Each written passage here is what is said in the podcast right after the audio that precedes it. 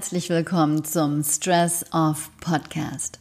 Mein Name ist Silke Stenger und ich bin dein Coach für Stressmanagement und Mentaltraining. Als Führungskraft, Unternehmerin und internationale Aufsichtsrätin kenne ich Stress und kontinuierliche Belastung und welchen Effekt diese auf Körper und Seele haben, nur zu gut. Und so ist es mir ein Herzensanliegen, Menschen darin zu unterstützen, ihren Umgang mit Stress zu verbessern. Denn wir können Stress nicht abschaffen, aber wir können lernen, damit umzugehen und ein glückliches, entspanntes Leben zu führen. In meinen Podcast und Coachings fließen aber nicht nur meine Erfahrung im Wirtschaftsleben ein, sondern auch insbesondere meine Expertise als systemischer Business Coach, als Stressmanagement und Entspannungstrainerin sowie meine Kenntnisse aus meinem Kommunikations- und Betriebspsychologiestudium. Und jetzt wünsche ich dir viel Spaß bei der neuen Folge von Stress Off. In der heutigen Folge schauen wir uns den Schlaf genauer an. Du wirst herausfinden, wie du den Schlaf strategisch nutzen kannst, um deine Leistung zu verbessern und wie du gleichzeitig und fast nebenbei deinen Stress reduzierst und dich erholst. I'll sleep when I'm dead oder schlafen kann ich, wenn ich tot bin. Den Spruch kennen wir sicher alle irgendwie, naja, zumindest als Songtext von Bon Jovi. Aber ist es denn wirklich so gesund, den Schlaf auf das Mindeste zu reduzieren? Ob gewollt oder ungewollt? Das werden wir uns nun einmal genauer anschauen. Über die Notwendigkeit, Pausen aktiv in deinen Zeitplan einzuplanen, habe ich im letzten Podcast gesprochen. Wir brauchen also, um zu regenerieren, eine Balance zwischen Anspannung und Entspannung. Das ist schon mal klar. Aber warum ist gerade der Schlaf so wichtig für unsere Erholung und Stressbewältigung? Und wie kann er uns dabei helfen, leistungsfähiger zu werden? Und können wir das auch strategisch nutzen? Dazu ist es gut zu wissen, was denn im Körper geschieht, wenn wir Stress haben. Das ist überhaupt meines Erachtens das Grundlagenwissen, das jeder haben sollte, der aus dem Stresshamsterrad her erfolgreich heraus will. Deshalb ist dieses Thema ein ganz wichtiges in meinem Stressmanagement-Trainings und in meinen Online-Kursen. Ja, ich werde hier nicht alles en Detail erläutern, sondern dir nur einen kleinen, kurzen Überblick geben. Stress ist für unseren Körper immer eine Frage des Überlebens. Und dabei unterscheidet er nicht, ob der Stress körperlich, mental oder eingebildet ist. Für ihn geht es immer darum, die bzw. seine Existenz zu sichern. Und die ist bei Stress immer in Gefahr. Also setzt sich in deinem Körper eine neurohormonelle Reaktion in Gang. In Kurzform, es werden Stresshormone wie Adrenalin, Noradrenalin und das gut bekannte Cortisol ausgeschüttet. Und diese Hormone sorgen dafür, dass die Prozesse in unserem Körper die er braucht, um Gefühl zu überleben, auf Hochtouren laufen. Alle anderen Prozesse, die nicht direkt zum Überleben notwendig sind, werden runtergefahren. Ist die gefühlte Gefahrensituation dann vorbei, zerfallen die Hormone und der Körper entspannt sich. Haben wir allerdings Dauerstress, bleiben diese Hormone aktiv, auch wenn wir es teilweise dann gar nicht mehr bewusst bemerken. Und der Körper wird irgendwann nicht mehr in der Lage sein, sich zu erholen und Energie aufzutanken. Die Folgen kannst du dir sicher ziemlich gut vorstellen. Hormone spielen also beim Stress und der Stressbewältigung eine sehr große und eine sehr wichtige Rolle. Das merken wir uns jetzt schon mal. Und nun schauen wir uns den Schlaf mal genauer an. Was passiert denn da eigentlich? Unser Schlaf besteht aus, aus verschiedenen Zyklen, die sich im Lauf der Nacht circa vier bis sechs Mal wiederholen. Und ein Zyklus besteht aus vier Schlafphasen und dauert so circa 90 Minuten plus minus. Deine innere Uhr steuert deinen Schlafrhythmus, aber auch die Körpertemperatur, die gegen drei Uhr morgens am niedrigsten ist. Das ist biologisch gesehen die Geisterstunde. Denn wenn wir jetzt aufwachen, fühlen wir uns am unwohlsten. Die erste Phase des Schlafes ist die Einschlafphase. Wir schlafen sehr leicht. Die Muskulatur zeigt noch eine gewisse Anspannung. Vielleicht gibt es noch die ein oder andere rollende Augenbewegung. Und misst man jetzt die Gehirnaktivität mit einem EEG, dann sieht man, dass das Gehirn von den Alpha-Wellen der Wachphase zu Theta-Wellen gewechselt ist, die eine langsamere Frequenz haben. Aber der Schlaf ist noch relativ leicht und so kannst du sehr schnell daraus geweckt werden. Und dann entspannen sich die Muskeln immer weiter. Die Glieder werden schwerer, was übrigens immer ein Zeichen für eine tiefere Entspannung ist. Und der Schlaf geht in die zweite Phase des sogenannten leichten Schlafs über. Puls und Atmung werden langsamer, die Körpertemperatur sinkt weiter und auch die Augen entspannen sich. Und das EEG zeigt dann nicht nur Theta-Wellen, sondern auch andere Gehirnströme wie die sogenannten Schlafspindeln. Jetzt ist das Bewusstsein quasi ausgeschaltet. Und dann entspannen sich die Muskeln und Augen immer tiefer und Herzschlag und Atmung verlangsamen sich immer weiter und der Blutdruck fällt. Und jetzt sind wir in der dritten Phase, dem Tiefschlaf, angekommen. Das EEG zeigt jetzt vor allem die ganz langsamen Delta-Wellen. Und jetzt sind Geist und Körper maximal entspannt. Und außerdem ist die erste Tiefschlafphase die längste aller Schlafzyklen. Also die erste Tiefschlafphase im ersten Schlafzyklus. Und dann tauchst du aus diesem Tiefschlaf auf und es beginnt die vierte Phase, die REM-Phase. REM nach Rapid Eye Movement. Die Augen bewegen sich hier ganz schnell hin und her und es kann auch zu unwillkürlichen Muskelzuckungen kommen. Die Atemfrequenz und die Atemtiefe erhöht sich wieder und das EEG zeigt hier dann Theta-Wellen mit niedriger Frequenz, aber auch bereits Alpha- und Beta-Wellen an. Das heißt, der Schlaf wird also wieder leichter. Und früher hat man geglaubt, dass der REM-Schlaf für unsere Träume zuständig ist, die wir erinnern, wenn wir aufwachen. Das ist aber mittlerweile wissenschaftlich widerlegt. Was genau wir im REM-Schlaf erleben, das ist noch ein Rätsel. Aber der Traum, an den wir uns beim Aufwachen erinnern, ist wohl eher ein Produkt unseres wachen Gehirns. Es versucht sich vielleicht daran zu erinnern, was es zuvor im Schlaf erlebt haben könnte. Aber wie gesagt, das ist wissenschaftlich noch nicht ganz klar. Jedenfalls sehen die Hirnströme in der REM-Phase so aus, als sei man wach bei vollkommen abgeschlaffter Muskulatur. Was allerdings wissenschaftlich ganz klar und erwiesen ist, ist, welchen Beitrag Schlaf für die Stressbewältigung leistet. Und dazu erinnern wir uns daran, dass Hormone bei der Stressreaktion unseres Gehirns ja eine sehr große Rolle spielen. Und die Aktivität der Hormone im Schlaf, die schauen wir uns jetzt mal an. In der ersten Nachthälfte dominiert der langwellige Delta-Schlaf, also der Tiefschlaf. Das heißt, die Tiefschlafphasen sind länger. Im Tiefschlaf werden zumeist Wachstumshormone freigesetzt und Wachstumshormone verbessern die Wundheilung, die Immunabwehr, die Hautqualität und sie fördern den Verlust an Körperfett und den Aufbau von Muskelmasse und so weiter. Sie haben also einen positiven Effekt auf unseren Organismus. Aber im Tiefschlaf wird auch, und das ist wichtig, das Stresshormon Cortisol extrem runterreguliert. Der Tiefschlaf ist somit das genaue Gegenteil von Stress und bedeutet für Körper und Geist Erholung und Regeneration. Also, wir merken uns, Tiefschlaf reduziert Stress und bringt uns Erholung und hat einen super Effekt auf unseren Organismus. In der zweiten Nachthälfte dann dreht sich das Ganze wieder um. Es überwiegen nun die REM-Phasen, die Wachstumshormone werden runterreguliert und Cortisol steigt immer weiter an und erreicht dann gegen Morgen den Höhepunkt, bis wir aufwachen. Es ist so quasi der Aufwacher.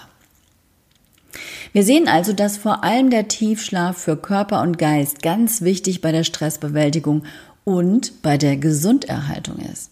Aber das ist noch nicht alles. Der Schlaf ist auch sehr wichtig für die Bildung von Gedächtnis. Und Gedächtnis ist notwendig, wenn wir erfolgreich lernen und eine sehr gute Leistung erbringen wollen. Lernen und Leistungserbringung beruhen ja vor allem darauf, dass wir in der Lage sind, Dinge zu erinnern, die wir einmal gelernt, gehört, beobachtet oder auch selbst erfahren haben. Und dabei gibt es drei Stufen. Die erste Stufe ist die aktive Aufnahme von Informationen. Das machen wir natürlich im Wachzustand. Da hilft es also nicht, dass wir unser Lehrbuch unter das Kopfkissen legen und dann entspannt einschlafen und darauf bauen, am nächsten Tag in der Prüfung alles zu wissen. Hier müssen wir aktiv sein. Die zweite Stufe ist die Konsolidierung der aufgenommenen Informationen, also die Zuordnung, das in Relation setzen und die Speicherung der Infos im Gehirn. Denn nur wenn die Informationen, also zum Beispiel die Lateinvokabeln oder Inhalte eines Kundengesprächs oder einer Verhandlung, in unser neuronales Netzwerk im Gehirn eingeordnet und abgespeichert sind, können wir später auch darauf zurückgreifen und sie abrufen. Und das ist die dritte Stufe, nämlich das Abrufen oder das Erinnern der aufgenommenen Information. Und bei diesem Prozess kommt es also einerseits darauf an, dass wir die Information effektiv aufnehmen und es kommt darauf an, dass sie in unserem Gehirn so abgespeichert werden, dass wir uns erinnern. Denn was nützt es uns, wenn wir den ganzen Tag Vokabeln pauken und am Ende nichts behalten? Oder wir uns minutiös auf eine Verhandlung vorbereiten und am Verhandlungstag uns nicht mehr an unsere Taktik erinnern können. Die Konsolidierung und Speicherung der Informationen ist also essentiell. Und das geschieht am effektivsten und effizientesten im Schlaf. Und zwar ebenfalls in der Tiefschlafphase. Das Gehirn schläft nämlich nicht, sondern es schaltet nur in einen anderen Modus. Aber warum speichert das Gehirn das Gelernte und Erfahrene gerade im Tiefschlaf ab? Weil da wiederum das Stresshormon Cortisol runtergefahren wird. Denn dieses Stresshormon sabotiert die Verankerung von Gelerntem und Informationen im Gehirn. Das wurde in verschiedenen Studien bewiesen. Stell dir mal eine Bibliothek vor, die dein ganzes Wissen, deine Erfahrungen und alle wichtigen Informationen, die du in deinem Leben aufgenommen hast, beinhaltet. Um all diese Informationen und alles Wissen abrufen und nutzen zu können, reicht es nicht aus, ein neues Buch einfach in ein Regal zu stellen. Du musst es auch wiederfinden können. Und deshalb wird die Bibliothek ständig aktualisiert und neu organisiert. Und das geschieht in der Tiefschlafphase. Daher wachen wir manchmal morgens auf und haben eine Lösung für ein komplexes äh, Problem gefunden oder eine neue Idee gewonnen, weil in der Nacht neue Informationen mit Vorwissen kombiniert werden. Das sind alles schwergewichtige Argumente für einen guten Schlaf, oder? Aber wie können wir unseren Schlaf nun strategisch dazu nutzen, dass wir uns einerseits erholen und andererseits unser Gehirn nicht bei der Arbeit stören, sodass wir am nächsten Tag volle Leistung bringen? Ganz einfach. Wir schlagen beide Fliegen mit einer Klappe und sehen zu, dass wir unsere Tiefschlafphasen optimieren oder auch sagen wir mal, in diese Tiefschlafphasen überhaupt reinkommen. Der längste und erholsamste Tiefschlaf findet in den ersten fünf Stunden vor drei Uhr morgens statt. Du erinnerst dich? Die biologische Geisterstunde. Wer also oft erst nach Mitternacht ins Bett geht, tut weder seinem Körper noch seinem Geist Gutes. Und da ist es auch völlig wurscht, wie lange man schläft. Also, was können wir tun? Erstens, sorge dafür, dass du zu regelmäßigen Zeiten ins Bett gehst und auch wieder aufstehst. Das klingt ziemlich öde, oder? Mag sein, aber unser Tiefschlaf und damit die Schlafqualität richten sich nach zwei inneren Rhythmen. Erstens unsere innere Uhr und zweitens unsere Körpertemperatur. Die innere Uhr richtet sich nach äußeren Faktoren wie zum Beispiel das Sonnenlicht und auch die Regelmäßigkeit. Und unsere Körpertemperatur hat ebenfalls einen strikten, regelmäßigen Tagesrhythmus. Und wenn die beiden auseinanderlaufen, dann haben wir ein Problem. Dann könntest du quasi aktiv sein wollen, wenn für deine Körpertemperatur Geisterstunde herrscht. Also für die Nachteulen unter uns. Und sie quasi auf dem niedrigsten Niveau ist. Du frierst dann, fühlst dich unwohl, bist energielos und übellaunig. Und dann gehst du ins Bett, wenn deine Temperatur wieder auf Action steht, also wieder ansteigt und dein Schlaf ist einfach nicht erholsam, weder für deinen Körper noch für deinen Geist. Zweitens, lege dein Smartphone oder Tablet zwei Stunden vor dem Schlafengehen weg. Die Zirbeldrüse im Gehirn produziert, sobald es dunkel wird, vermehrt Melatonin. Und das ist das Schlafhormon.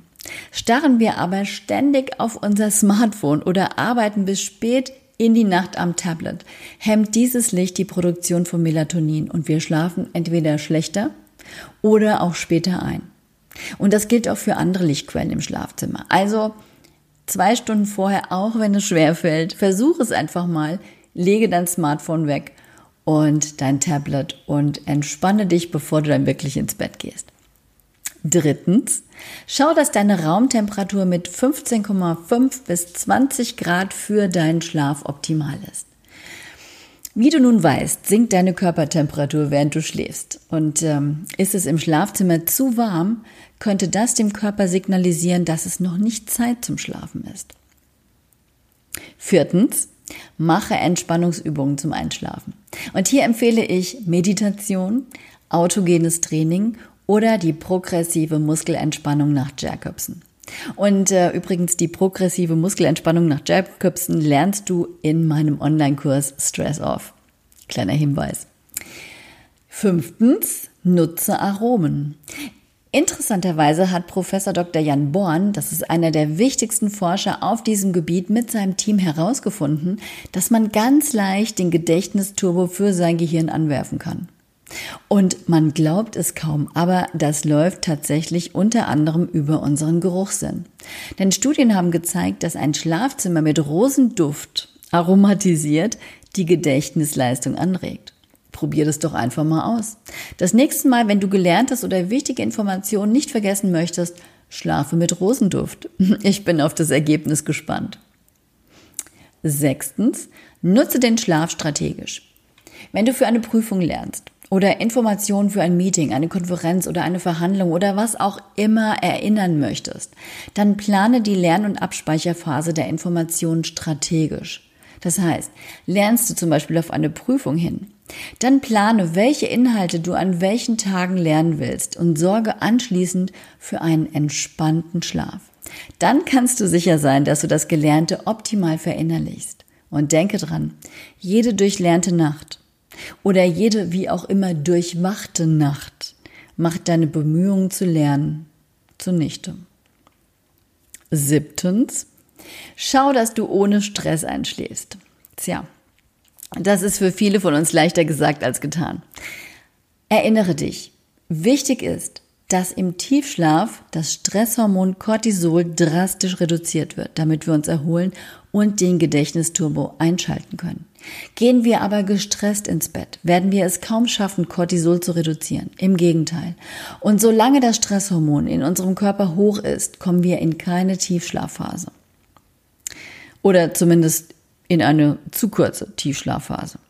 Also, es ist nun die beste Zeit, mit deiner Stressbewältigung wirklich und aktiv zu beginnen. Ganz ehrlich, das ist meines Erachtens der wichtigste Schritt in unserem Leben. Und das hat bei mir echt viel verändert, auch meinen Schlaf. So, und nun wünsche ich dir einen erholsamen Schlaf äh, und viele neue Erkenntnisse in dieser Woche. Und wenn du jetzt den Entschluss fasst, endlich etwas gegen deinen Stress zu tun, dich nicht mehr länger von deinem Stress fremdbestimmen zu lassen und ein entspannteres und glücklicheres Leben zu führen, dann lasse dich bereits heute schon auf die Liste für meinen Online-Kurs Stress Off setzen.